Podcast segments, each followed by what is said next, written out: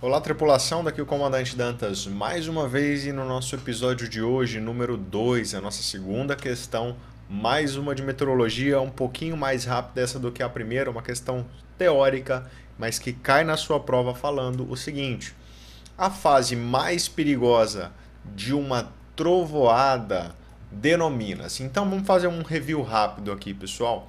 Trovoada trovoada é a evolução de uma nuvem cúmulos, né? desde a formação até a dissipação, né? até a morte de uma cúmulos, de uma família de uma nuvem cúmulos que evolui para uma trovoada, para uma cúmulo-nimbus, para um grande cúmulos, para um TCU, qualquer coisa assim. Né? Então, nós sabemos que cada a trovoada, que é o estudo da nuvem cúmulos, né? Ela é composta de três fases, assim como uh, qualquer ser vivo, digamos assim, as trovoadas elas têm o seu nascimento, o seu desenvolvimento máximo e a sua morte, a sua dissipação, né?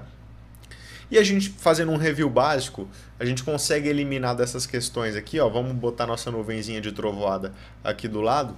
Né? A gente sabe que nós temos dentro desses três estágios, o que, que eu falei? Cúmulos, que é a primeira fase, que é quando a nuvem está esse floquinho aqui se formando. Então nós temos a fase cúmulos.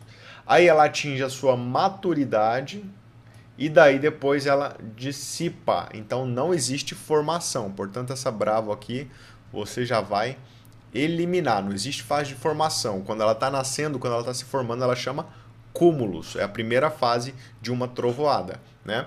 E aí ela pode evoluir de fato para a trovoada com as nuvens cumulonimbus ou grande cúmulos, TCU.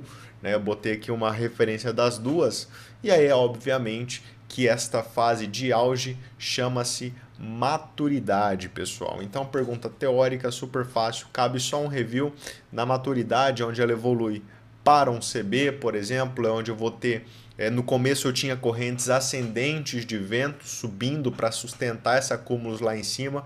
Então, quando ela atinge a maturidade, essas correntes passam a ser verticais, ascendentes e descendentes. Portanto, se o avião está naquele meio, ele vai ser sofrer esforços estruturais verticais gigantes.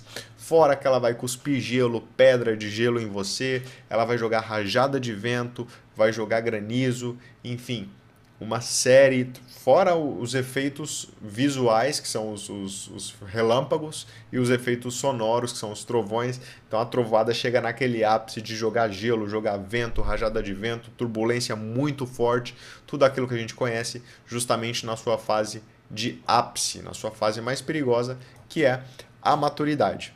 Curtiu? Deixa aí a sua dúvida. Daqui o comandante Dantas na escuta.